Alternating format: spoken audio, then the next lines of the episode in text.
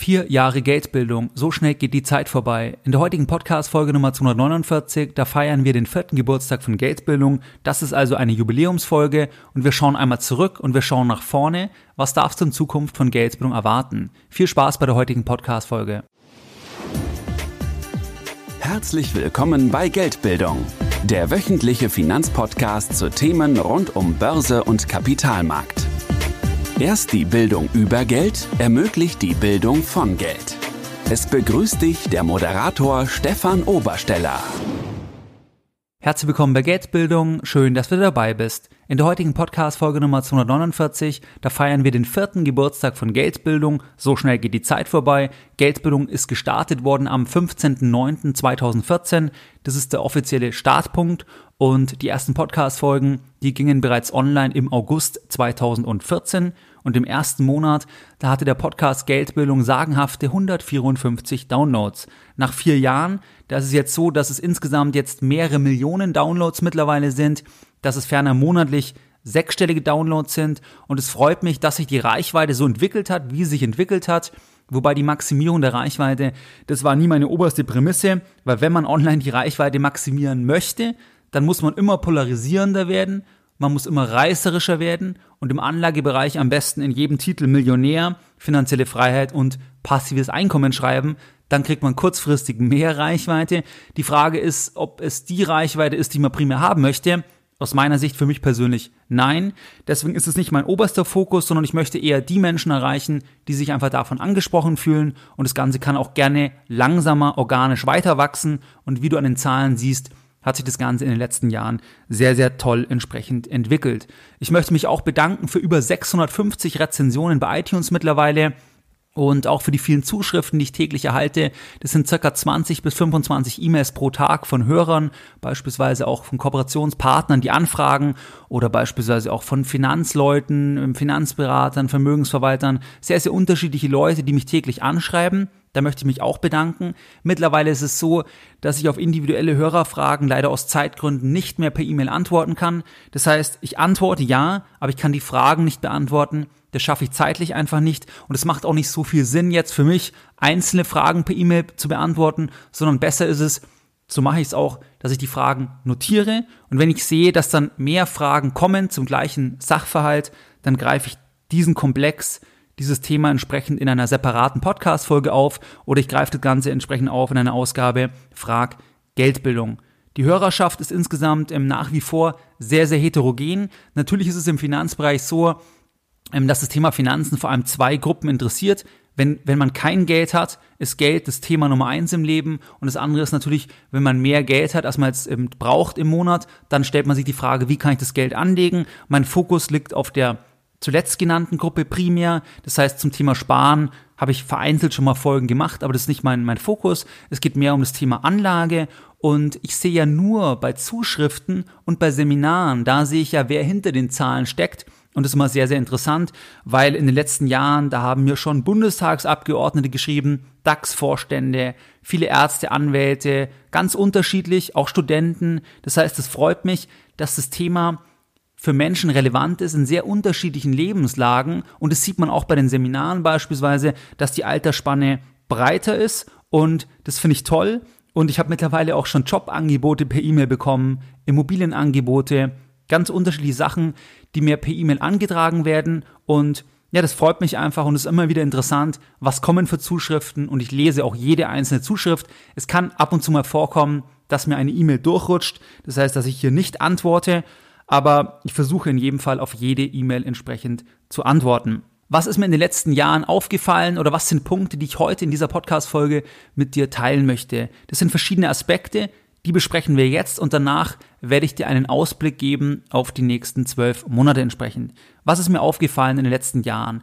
Das eine Thema ist das Thema Investmentreue. Das heißt, relativ häufig sehe ich bei Zuschriften, das sehe ich auch bei Rezensionen, das sehe ich auch bei Feedbacks von Seminarteilnehmern, dass das Thema Investmentreue ein großes Thema ist. Was meine ich damit? Damit meine ich, dass wenn du jetzt als Hörer mehr Geldbildung hast, dass du erkennst, dass einfach vergangene Entscheidungen semi-optimal waren, vorsichtig formuliert. Das heißt, du erkennst vielleicht, dass du diverse Verträge hast, Versicherungsverträge, Altersvorsorgeverträge oder andere Entscheidungen, die du heute nicht nochmal neu treffen würdest. Oder du erkennst beispielsweise, dass du hättest viel früher beginnen können und denkst dir, warum habe ich das nicht gemacht? Das meine ich mit Investmentreue. Hier ist einfach wichtig, dass du nicht dich selbst ärgerst über die Vergangenheit, sondern dass du sagst, jetzt kannst du neu entscheiden, jetzt nimmst du dir die Sachen vor, jetzt schaust du die Verträge an und überlegst, was kann ich jetzt machen?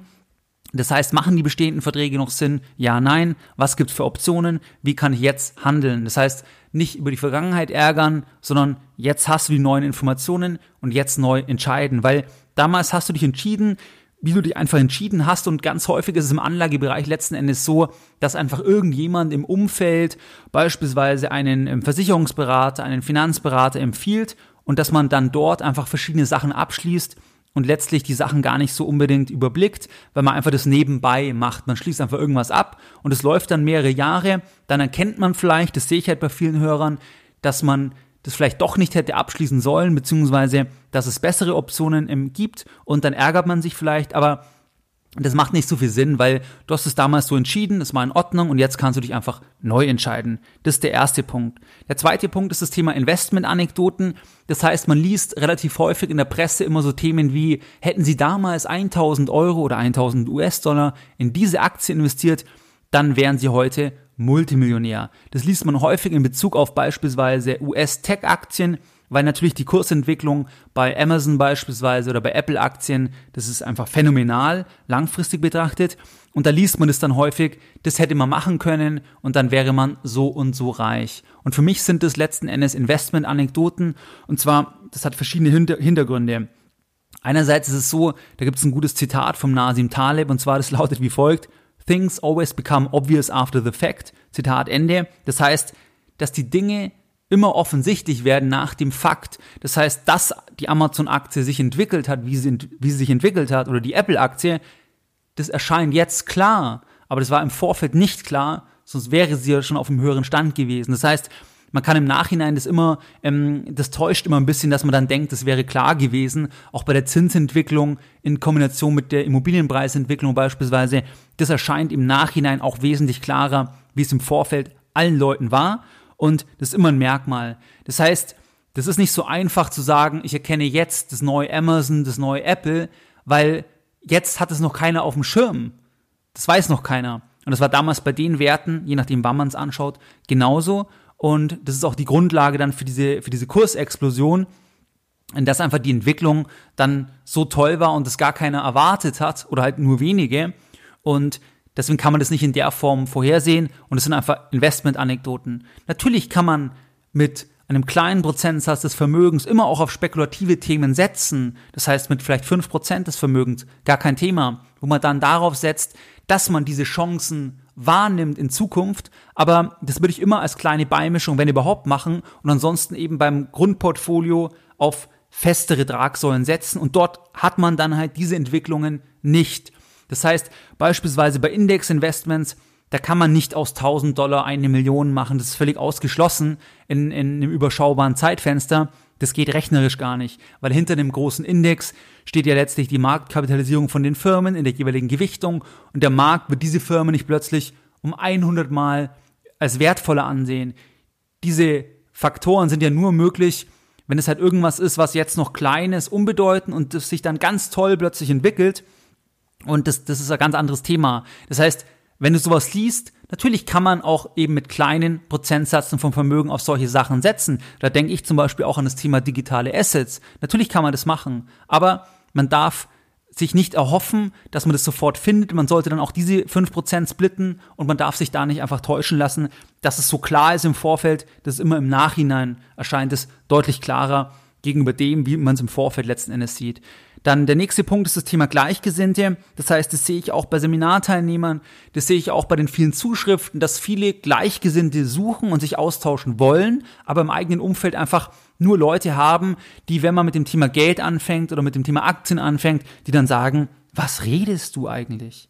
Willst du dein ganzes Vermögen verzocken? Bist du wahnsinnig? Das heißt, wo solche Reaktionen kommen und Verständnis oder wo das Verständnis eher gering ist, weil die Bildung auch fehlt oder man einfach eine andere Einschätzung hat und sich dann einfach gesehnt wird nach Gleichgesinnten. Aus meiner Sicht ist es sehr, sehr ähm, wichtig und auch ähm, hilfreich, wenn du dir Gleichgesinnte aufbaust. Das kannst du natürlich online machen. Das heißt, es gibt ja ganz, ganz viele Facebook-Gruppen, es gibt ganz, ganz viele Foren. Die Frage ist dann, wie transportiert man das dann in, in die Offline-Welt? Da kannst du zum Beispiel auf Stammtische gehen in allen großen Städten. Da gibt es letzten Endes Stammtische zum Thema Immobilien, zum Thema Aktien, zum Thema Finanzen. Also da gibt es verschiedene Varianten. Du kannst auch mal auf ein Seminar kommen. Auch da haben sich dann schon bei mir Kreise gebildet die dann darüber hinaus weiter in Kontakt bleiben. Das heißt, das sind Möglichkeiten, die ich auch dir empfehlen würde, dass du ein oder zwei Personen hast, wo du dich einfach austauschen kannst. Das ist auf jeden Fall sehr, sehr hilfreich. Ein weiterer Punkt ist, dass mir aufgefallen ist in den letzten Monaten und Jahren, dass viele das Thema Anlage immer schwarz-weiß sehen. Das heißt, man hat irgendetwas, was einen überzeugt, zum Beispiel, dass das Thema passive Anlegen sehr, sehr sinnvoll ist und dann schließt man alles andere aus, beziehungsweise lehnt alles andere kategorisch ab und möchte davon auch gar nichts hören. Letzten Endes ist die Realität natürlich immer, sag ich mal, auch nicht nur schwarz-weiß, sondern auch mit Grautönen. Und jeder muss am Ende ja eh selbst entscheiden. Und natürlich gibt es auch jemand, der nur mit Immobilien reich geworden ist, jemand, der nur mit Einzelaktien reich geworden ist, jemand, der, ähm, also man muss einfach selber schauen. Es gibt halt viele Gründe, warum man etwas zum Beispiel in der Form machen sollte, dass man sagt, ich lege primär passiv an und so weiter, weil ich wenig Zeit habe, weil die Wahrscheinlichkeit am höchsten ist, dass die Marktrendite eh besser ist, wenn ich selbst auswähle und so weiter. Aber trotzdem gibt es halt andere, die es anders machen und das ist auch völlig in Ordnung. Das kann ja eh jeder machen, wie er möchte. Das ist ja auch der Ansatz von Geldbildung, die Geldbildung zu vermitteln und dann selbst zu entscheiden, was einen überzeugt. Auf Basis von allen relevanten Informationen eben. Aber auch mit dem, mit den Einschränkungen, was man eben nicht wissen kann. Weil zum Beispiel keiner kann in die Zukunft schauen. Und wenn wir jetzt zum Beispiel über das Thema reden, ähm, ob dieser ETF besser performen wird auf diesen Index oder ein anderer, keiner kann das sagen, weil, weil man natürlich nicht weiß, wie sich die Zukunft entwickeln wird.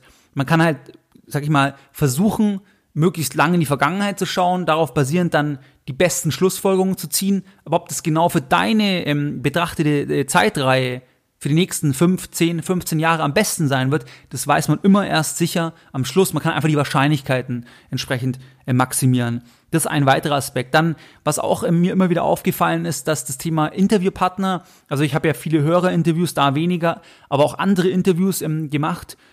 Da ist es immer wieder so, dass mir dann Leute schreiben, ähm, die dann sagen, bei dieser einen äh, Meinung oder diese eine Aussage, das ist ja ganz anders, wie du es siehst und so weiter. Wie ist es jetzt wirklich?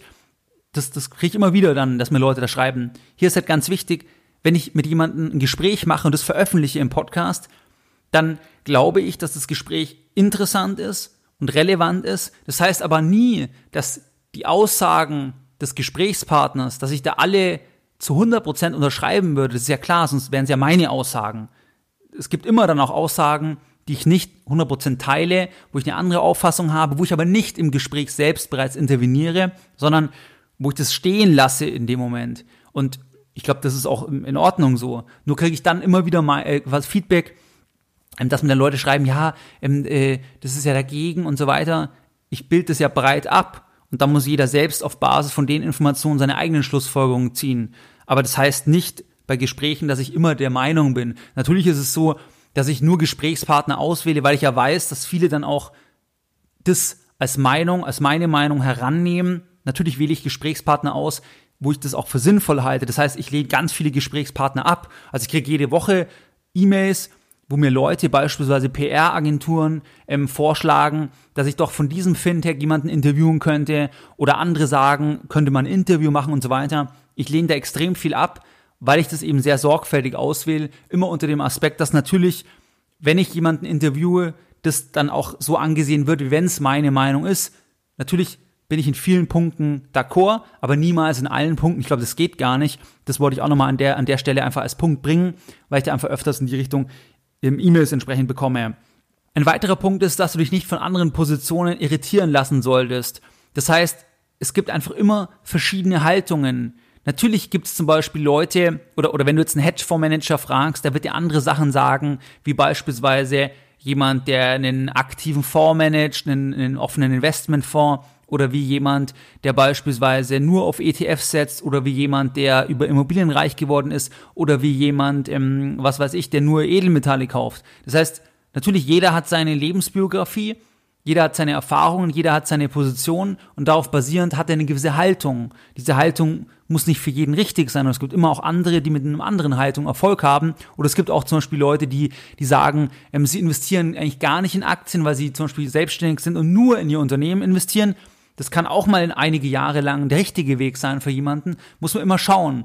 Aber dass du dich nicht irritieren lässt, wenn du auf andere Meinungen stößt, weil das ganz normal ist. Es gibt ja in jedem Segment immer eine Bandbreite an, an, ähm, an Haltungen und diese Haltungen kann ich begründen und dann musst du schauen, welche Haltungen überzeugen mich. Aber wenn du dich hast überzeugt von einer Position, von einer Strategie, dann solltest du dich nicht zu leicht ähm, irritieren lassen, wenn du was Neues hörst und dann sagen, oh, ist es jetzt noch richtig? Weil das ist ganz normal. Ich meine, es gibt Leute, die, die 40 Prozent von ihrem Vermögen in Gold haben, was ich persönlich für absolut im Harakiri auf Deutsch gesagt oder Himmelfahrtskommando halte, aber trotzdem gibt es welche, die das machen, weil die glauben, dass zum Beispiel halt ähm, das Papiergeldsystem kurzfristig ähm, einfach in den Bach runtergeht. Was sie dann genau meinen, müsste man mal alles wieder hinterfragen, aber es gibt einfach unterschiedliche Haltungen und du solltest dich nicht irritieren lassen von unterschiedlichen Positionen, weil das ganz normal ist, weil jeder aufgrund seiner Biografie, aufgrund seiner Erfahrung, aufgrund seiner beruflichen Tätigkeit eine gewisse Haltung einnimmt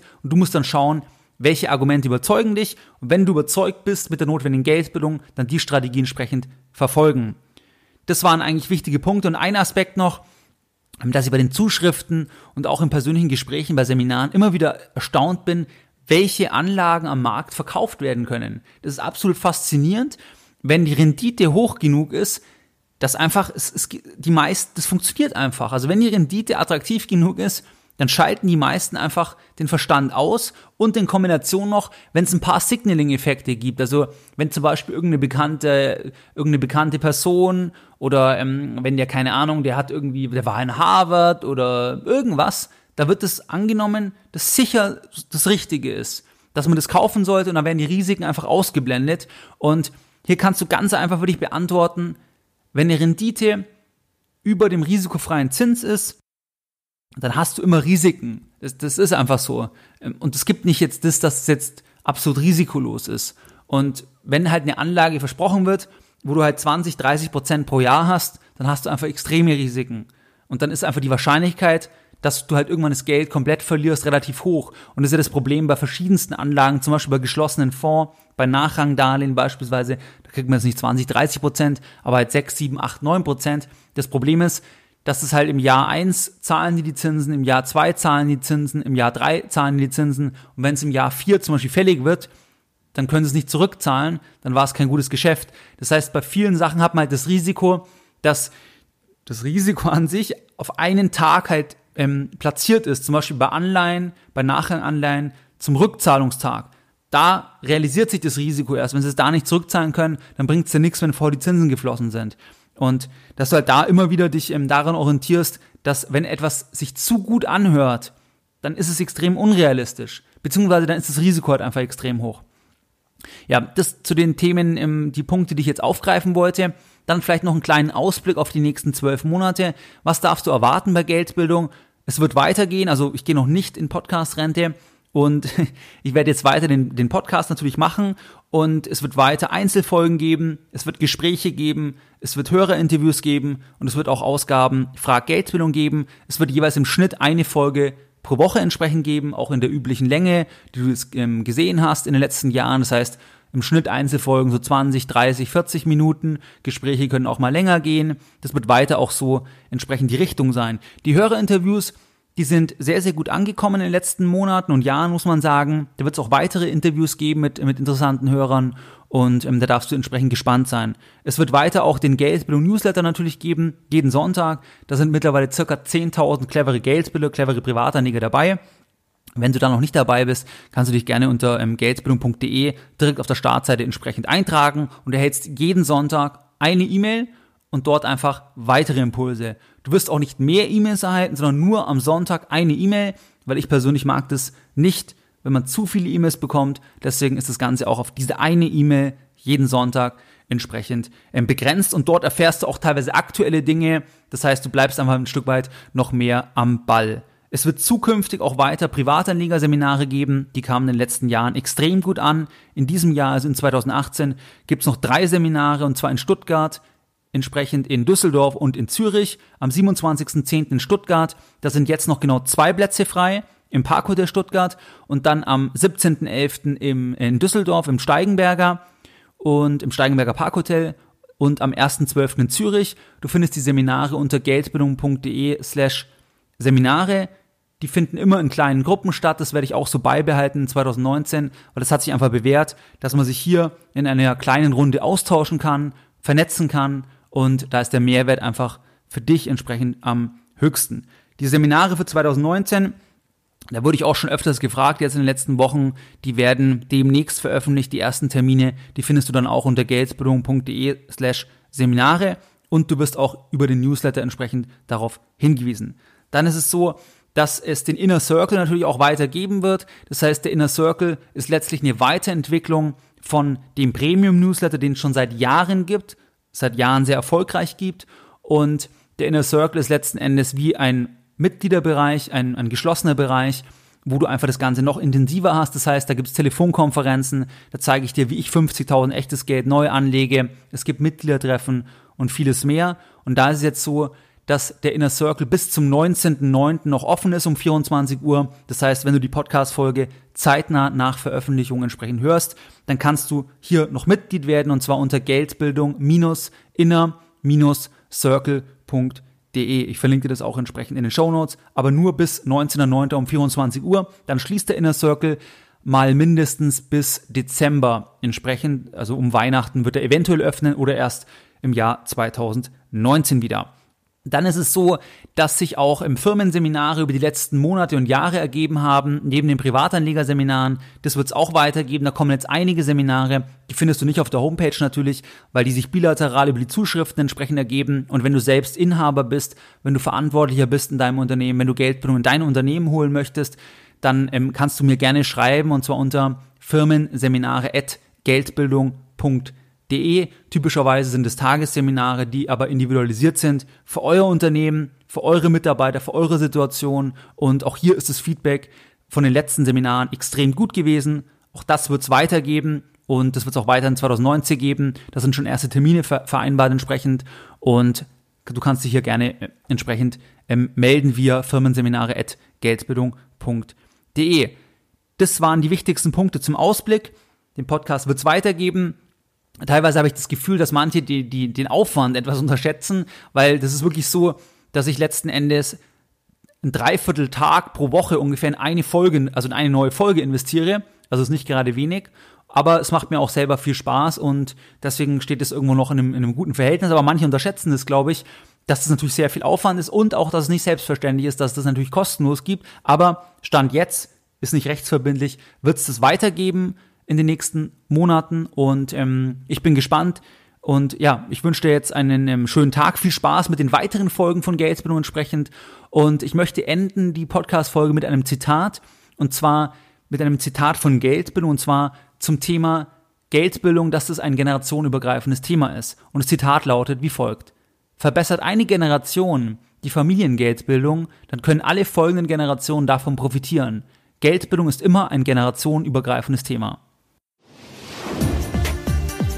Mehr Informationen zu Themen rund um Börse und Kapitalmarkt findest du unter www.geldbildung.de. Und immer daran denken, Bildung hat die beste Rendite.